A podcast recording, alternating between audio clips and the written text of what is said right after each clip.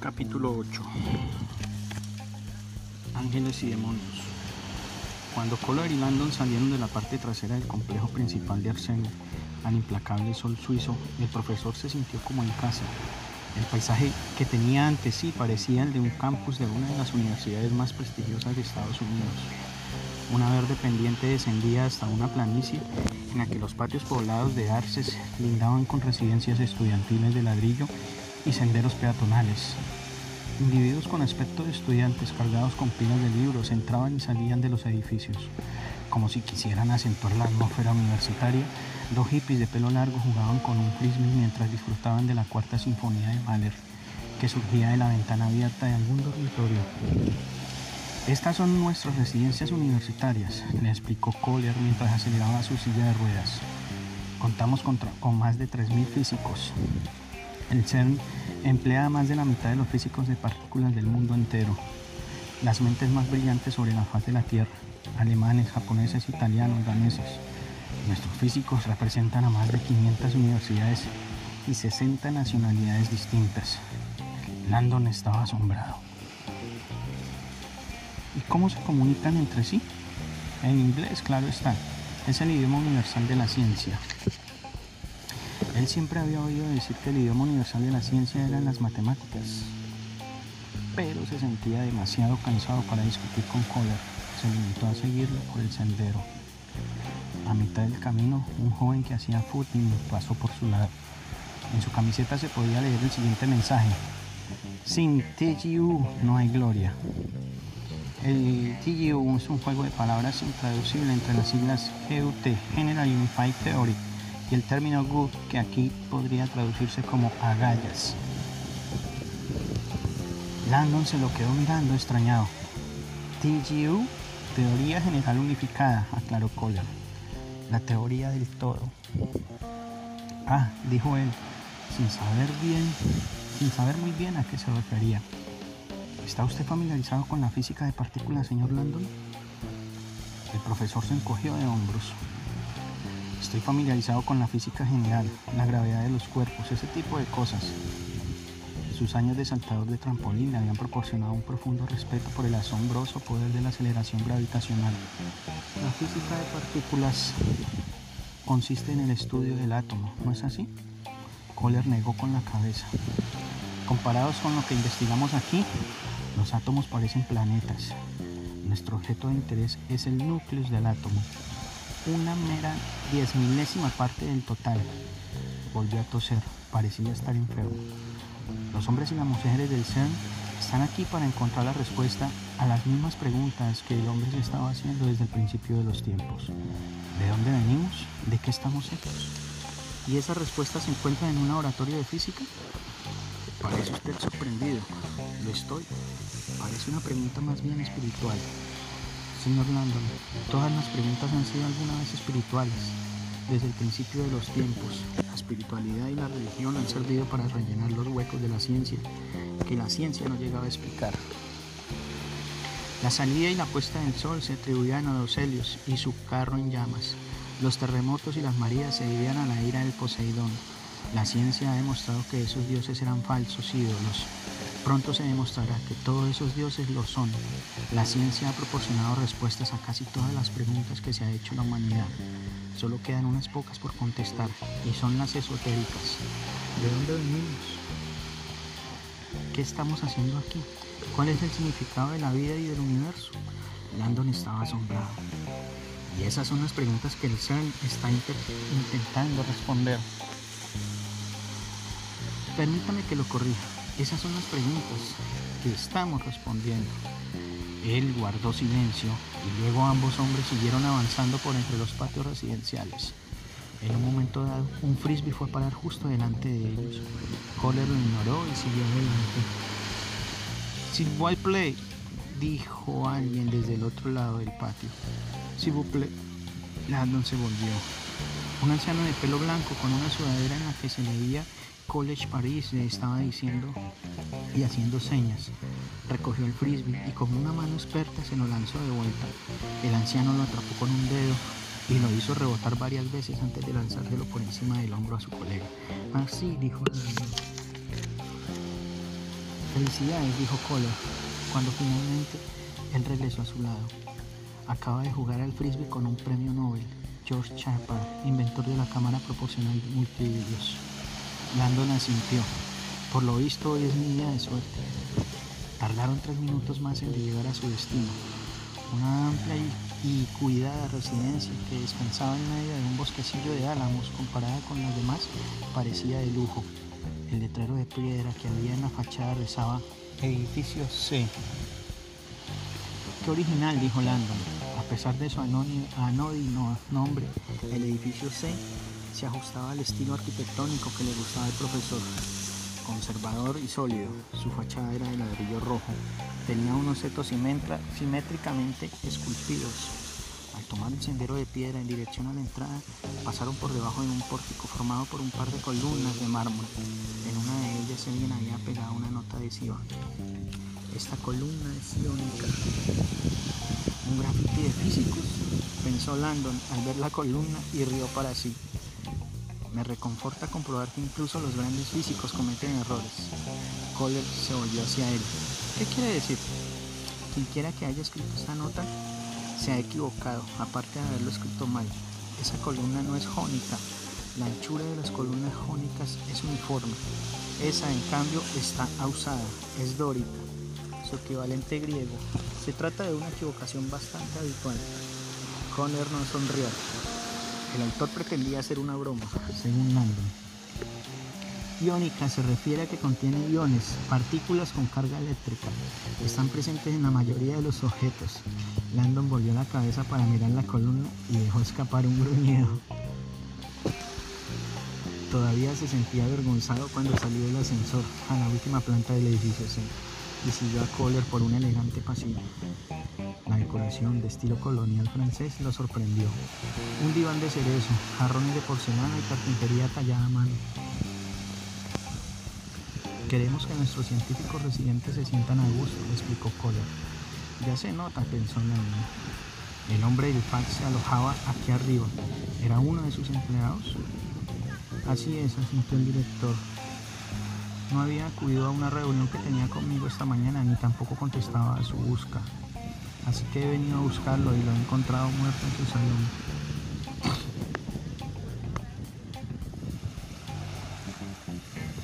Landon sintió un repentino escalofrío al darse cuenta de que estaba a punto de ver un cadáver. Era algo apresivo. Era algo apresivo, una debilidad que había descubierto cuando era estudiante de arte. Y el profesor explicó a la clase de Leonardo, explicó la clase de Leonardo da Vinci había obtenido sus conocimientos de la anatomía humana, exhumando cadáveres y diseccionando la musculatura. Kohler lo condujo hasta el final del pasillo en el que solo había una puerta. El penthouse que viven ustedes, anunció Kohler secándose una gota de sudor al frente. Landon observó la solitaria puerta de roble que tenía ante sí.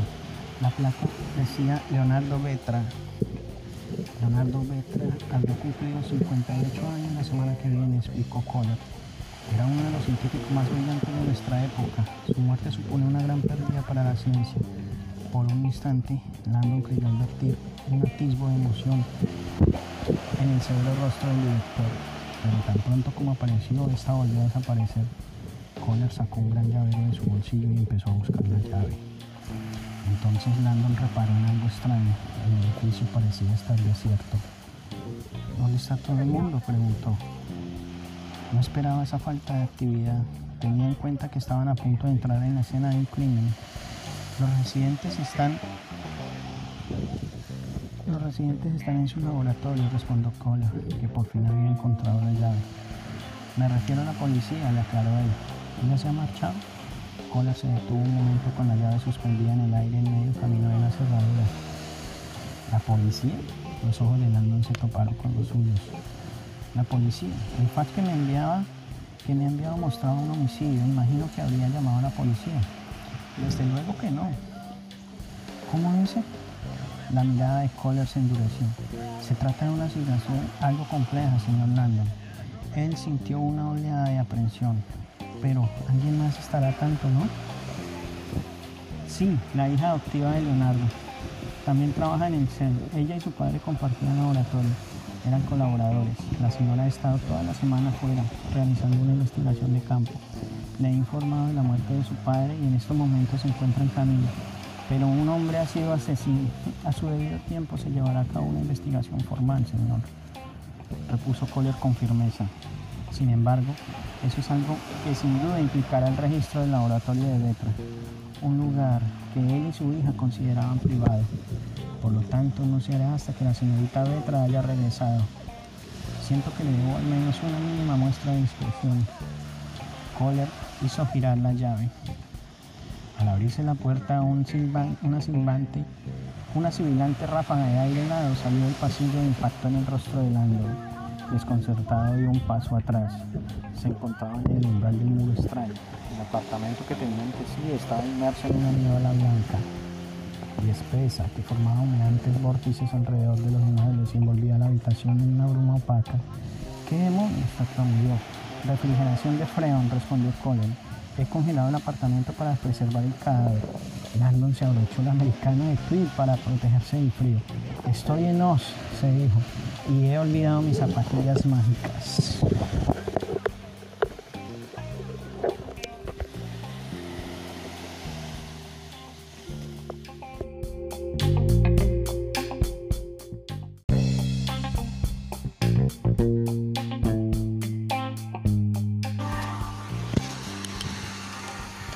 Escena que Landon se encontró era espantosa. El difunto Leonardo Vetra yacía de espaldas, totalmente desnudo, y tenía la piel de un gris azulado. De su cuello sobresalían algunos huesos rotos y tenía la cabeza completamente vuelta al revés, mirando en la dirección equivocada. El rostro apoyado contra el suelo quedaba oculto el hombre yacía en un charco congelado de su propia orina y el vello que rodeaba sus marquitos genitales estaba recubierto de escarcha. Intentando reprimir una oleada de náusea, Landon dirigió la mirada hacia el pecho de la víctima. Aunque había examinado la simétrica herida de una docena de veces en el fax, la quemadura resultaba infinitamente más sobrecogedora que en la realidad. La carne chamuscada había quedado claramente delineada y el símbolo podía leerse a la perfección. Landon se preguntó si el intenso frío que ahora recorría su cuerpo se debía al aire acondicionado o a su asombro ante el significado de lo que estaba contemplando. El aviso decía Illuminati. El corazón comenzó a latirle con fuerza cuando rodeó el cuerpo y leyó la palabra al revés, confirmando de nuevo su perfecta simetría. El símbolo parecía todavía más irreal ahora que lo tenía delante. Señor Landon, él no lo escuchó estaba en otro mundo, su mundo su elemento, un lugar en el que la historia, el mito y los hechos entraban en colisión y anegaban sus sentidos. La maquinaria estaba en marcha. Profesor, Kohler lo miraba atentamente ante la, la expectativa. Landon no levantó la mirada, ahora su atención se había intensificado y su concentración era total. ¿Qué sabe usted sobre los Illuminati? preguntó. Únicamente lo que he tenido tiempo de leer en su página web Iluminate significa los iluminados. Es el nombre de una especie de antigua hermandad secreta. Landon asintió. ¿Había oído ese, ese, antes ese nombre? No hasta que lo vi en el cuerpo del señor Petra. ¿Y entonces lo buscó usted en internet? Sí.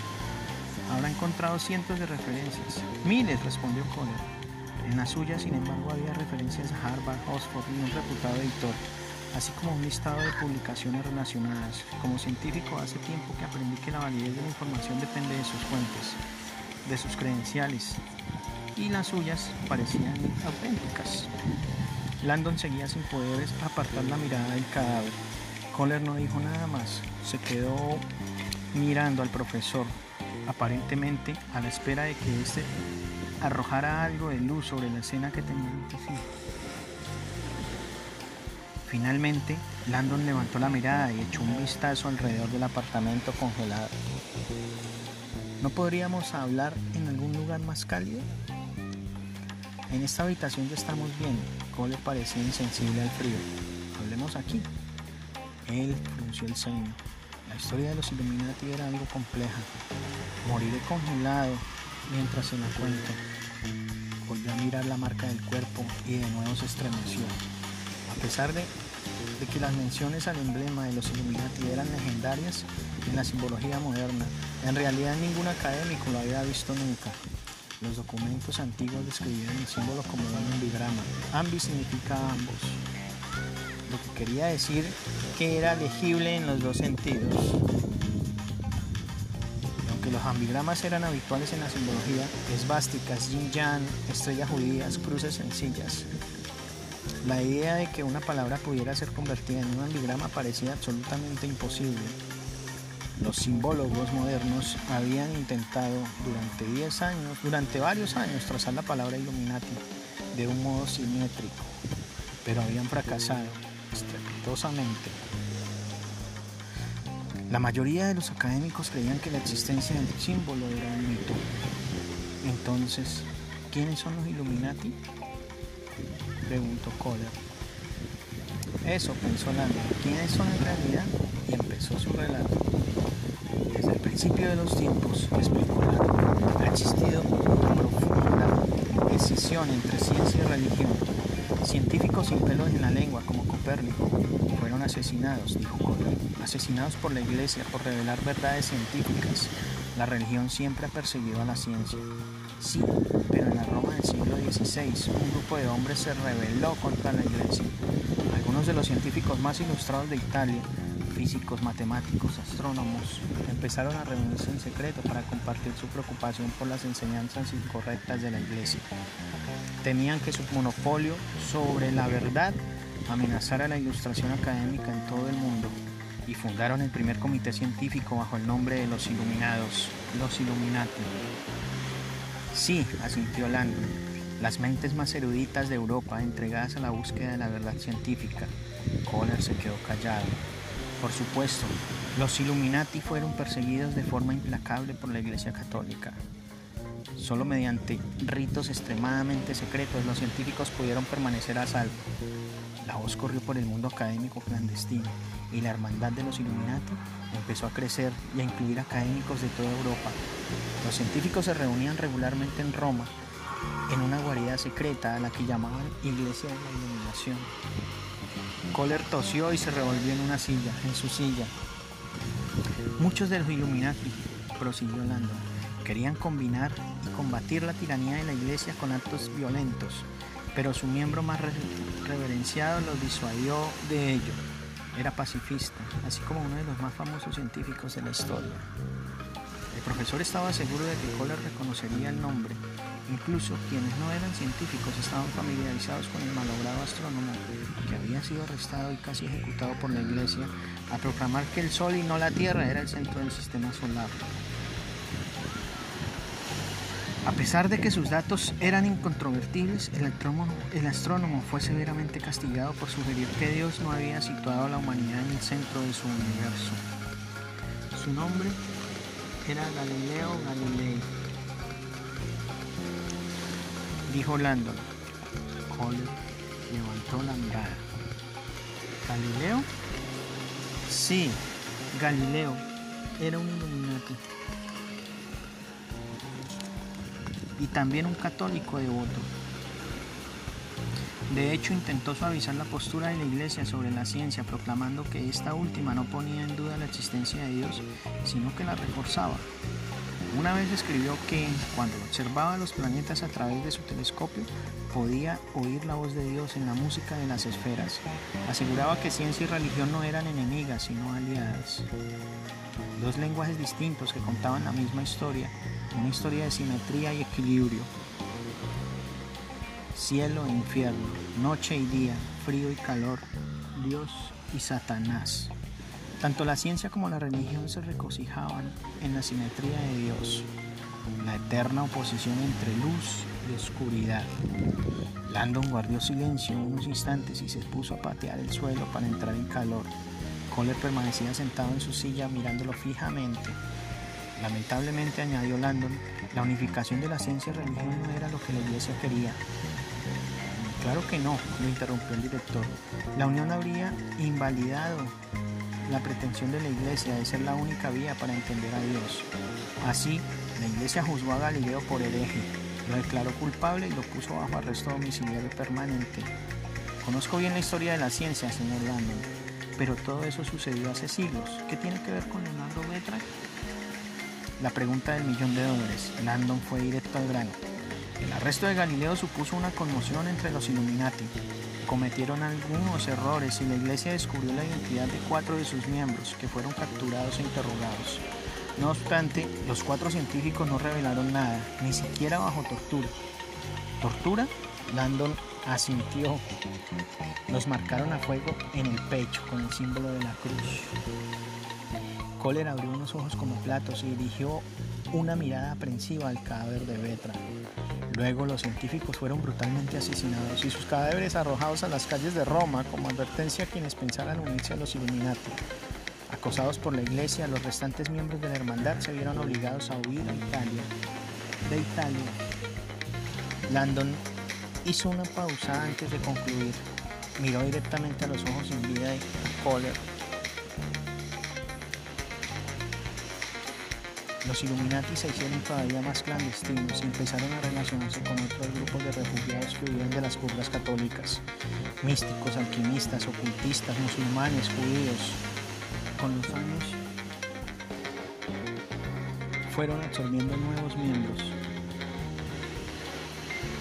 dando lugar a unos nuevos Illuminati, unos Illuminati más oscuros, unos Illuminati profundamente anticristianos se hicieron muy poderosos, su secretismo era mortal, practicaban ritos misteriosos y juraron que algún día resurgirían y se vengarían de la Iglesia Católica. Su poder creció hasta el punto de que la Iglesia llegó a considerarlo la fuerza anticristiana más peligrosa del mundo. El Vaticano acusó a la hermandad de Shaitán. Shaitán es árabe, significa adversario, el adversario de Dios. La iglesia escogió una palabra árabe porque la consideraba un idioma impuro. Landon vaciló un instante. Shaitán es la raíz de la palabra Satanás. La expresión del director evidenciaba su intranquilidad. Señor Kohler, dijo Landon con voz sombría, ignoro cómo ha aparecido esa marca en el pecho de ese hombre y por qué. Pero usted ante el símbolo perdido del culto satánico más antiguo y poderoso usted está ante el símbolo perdido del culto satánico más perverso del mundo. Capítulo 10. El callejón era estrecho y estaba desierto. Ahora, el Ashashin caminaba con rapidez y en sus ojos negros se translucía la excitación que sentía. Cerca ya de su destino, las últimas palabras de Janus volvieron a resonar en su mente. La segunda fase comenzará en breve. Descanse un poco. El Ashashin dejó escapar una risita de suficiencia. Llevaba despierto toda la noche, pero dormir era la última cosa en la que podía pensar. Dormir era para débiles, al igual que sus antepasados. Él era un guerrero y su gente no dormía una vez que la batalla había comenzado. Esta batalla sin duda ya la había hecho, y suyo había sido el honor de derramar la primera sangre. Ahora tenía dos horas para celebrar su gloria antes de regresar a su planeta. Dormir. ¿Dormir? Hay formas de relajarse mucho mejores. El apetito por el placer hedonista era algo que había heredado de sus antepasados. Sus ancestros se entregaban a la chis. Él, en cambio, prefería otro tipo de, de gratificación. Se enorgullecía de su cuerpo, una afinada y letal máquina de matar, que a pesar de su herencia, él se negaba a contaminar con narcóticos. Había desarrollado una adicción más vigorizante que las drogas, una recompensa mucho más sana y satisfactoria. Cada vez más excitado, el asesino apresuró el paso. Finalmente llegó a una anodina puerta y llamó al timbre. Una mirilla se deslizó hacia un lado y dos suaves ojos castaños lo evaluaron. Luego la puerta se abrió. Bienvenido, dijo una elegante mujer y lo vio hasta un salón de bonitos muebles y tenue iluminación. El aire olía a perfume caro y almizcle. La mujer le entregó un álbum de fotografías. Avíseme cuando haya hecho su elección. Y desapareció. El asesino sonrió. En cuanto se sentó en el diván afelpado y colocó el álbum de fotos sobre su regazo, sintió la punzada del deseo carnal. Aunque su gente no celebraba la Navidad, imaginó que así debía sentirse un niño cristiano ante una pila de regalos, junto antes de descubrir las maravillas que escondían en su interior. Abrió el álbum y examinó las fotografías. Toda una vida de fantasías sexuales le devolvió la mirada. Marisa, una diosa italiana ardiente, una Sofía Loren joven, Sachiko, una geisha japonesa, ágil, gran experta, Kanara, una despampanante visión negra, musculosa, exótica. Examinó el álbum de arriba a abajo un par de veces e hizo su elección. Luego presionó un betón que había en una mesita contigua. Un minuto después, la mujer que le había abierto la puerta volvió a aparecer. Él le indicó su selección. Ella sonrió. Sígame. Tras resolver la cuestión económica, la mujer realizó una llamada. Luego esperó unos minutos y lo condujo por una escalera de caracol hecha de mármol hasta un lujoso pasillo. Es la puerta dorada del final, dijo. Tiene usted gustos caros. Natural, pensó él. Soy, entendido. El asesino recorrió la extensión del pasillo como una pantera que anticipara una comida largamente pospuesta. Cuando llegó a la puerta sonrió para sí. Ya estaba entreabierta, dándole la bienvenida a su interior. Él la empujó y la puerta se abrió silenciosamente. Cuando vio su selección, supo que había escogido bien. Estaba exactamente como lo había pedido. Desnuda, tumbada de espalda y con los brazos atados a los postes de la cama con gruesos cordones de terciopelo. Cruzó la habitación y pasó un oscuro dedo por el marfileño abdomen de la mujer. Anoche maté, pensó. Tú eres mi recompensa. Capítulo 11. ¿Satánico? Kohler le limpió la boca e, inquieto, se revolvió en su silla. ¿Es el símbolo de una secta satánica? Landon comenzó a dar vueltas por la habitación congelada para mantenerse en calor. Sí, los Illuminati eran satánicos, pero no en el sentido moderno del término. Rápidamente le explicó que, si bien la mayoría de la gente creía que las sectas satánicas estaban formadas por fanáticos devotos del diablo, históricamente se trataba de gente culta que se oponía a la iglesia. Shaitan. Los rumores de magia negra, sacrificio de animales y el ritual del Pentágono no eran más que mentiras propagandas, propagadas por la iglesia para difamar a sus adversarios. Con el tiempo, quienes se oponían a la iglesia y querían emular a los Illuminati empezaron a creer en esas mentiras y a ponerlas en práctica. Y así nació el satanismo moderno.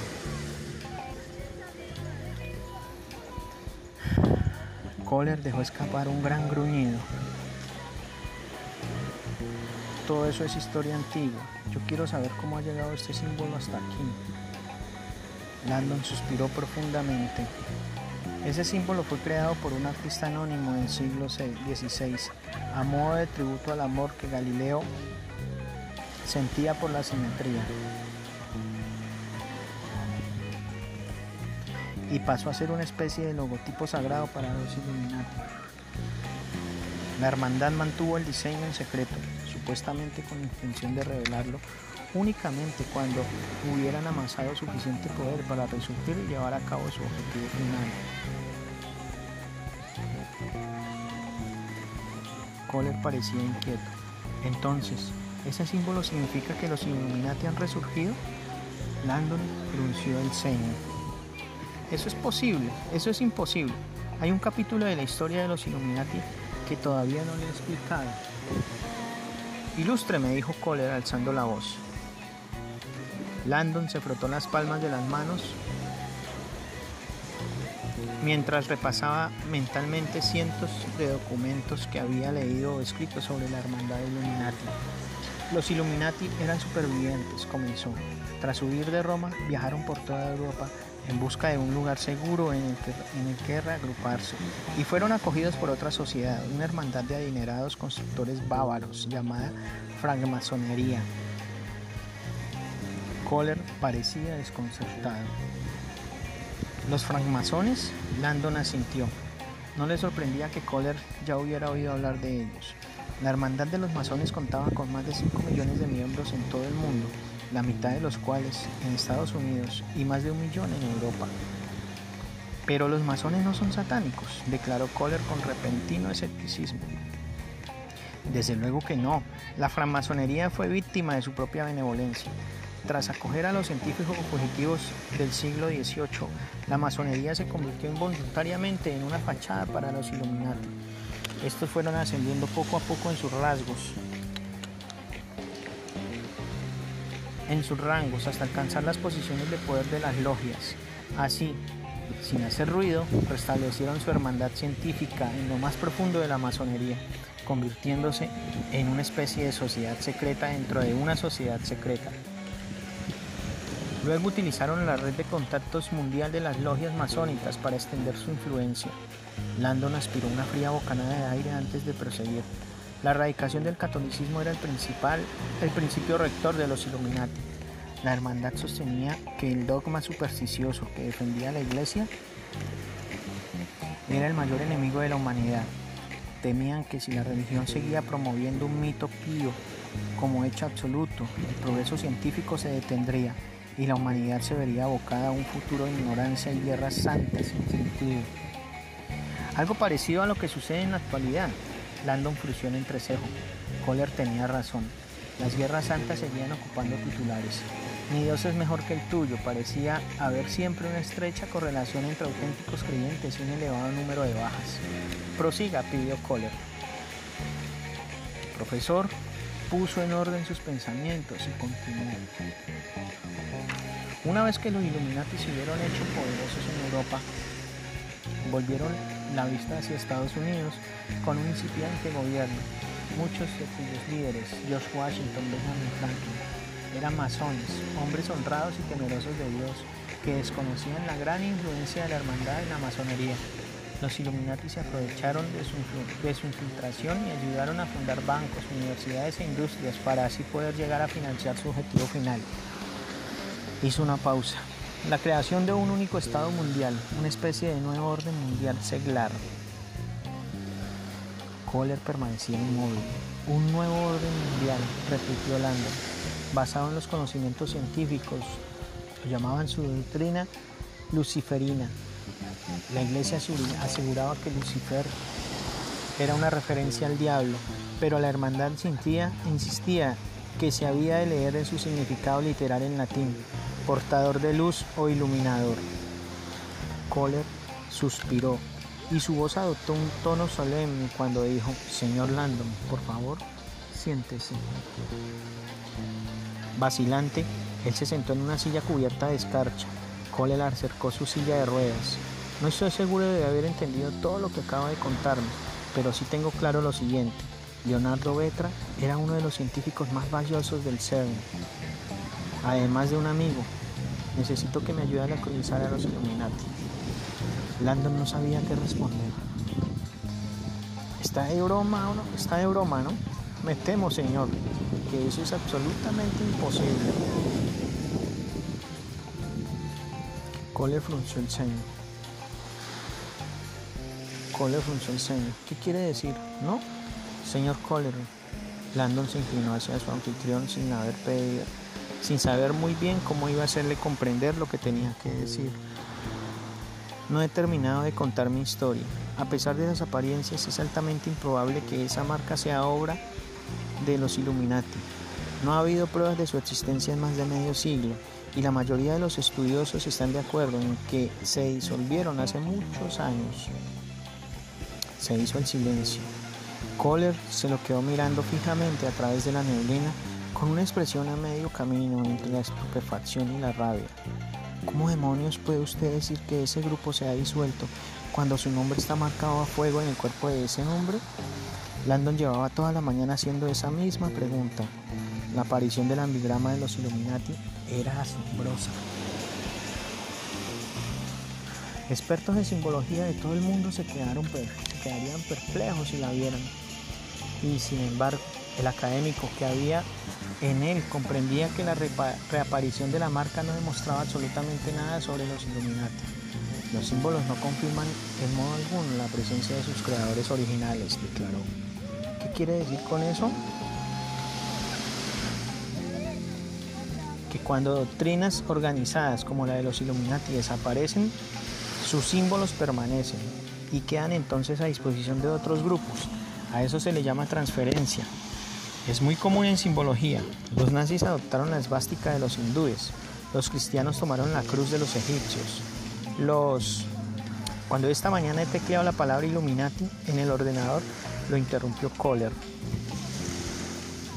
He obtenido miles de referencias actuales. Al parecer mucha gente piensa que ese grupo todavía está en actividad.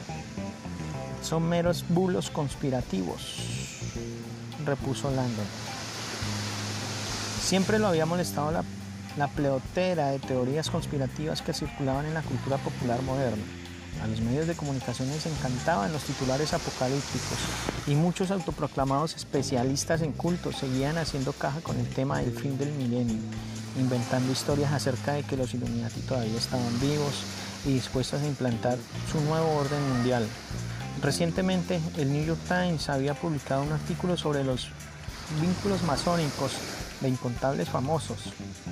Sir Arthur Conan Doyle, el Duque Ken, Peter Sellers, Irving Berlin, el príncipe Felipe de Edimburgo, Louis Armstrong, así como todo un panteón de célebres industriales y magnates de la banca de la actualidad.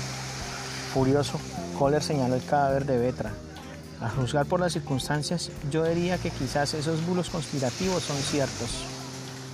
A pesar de las apariencias, dijo Landon, con la mayor diplomacia de que fue capaz. La explicación más plausible sería que alguna otra organización se haya hecho con la marca de los Illuminati y la esté utilizando en interés propio. Hmm, ¿Qué interés? ¿Qué quieren mostrar? ¿Qué quieren demostrar con este asesinato? Buena pregunta, pensó Landon.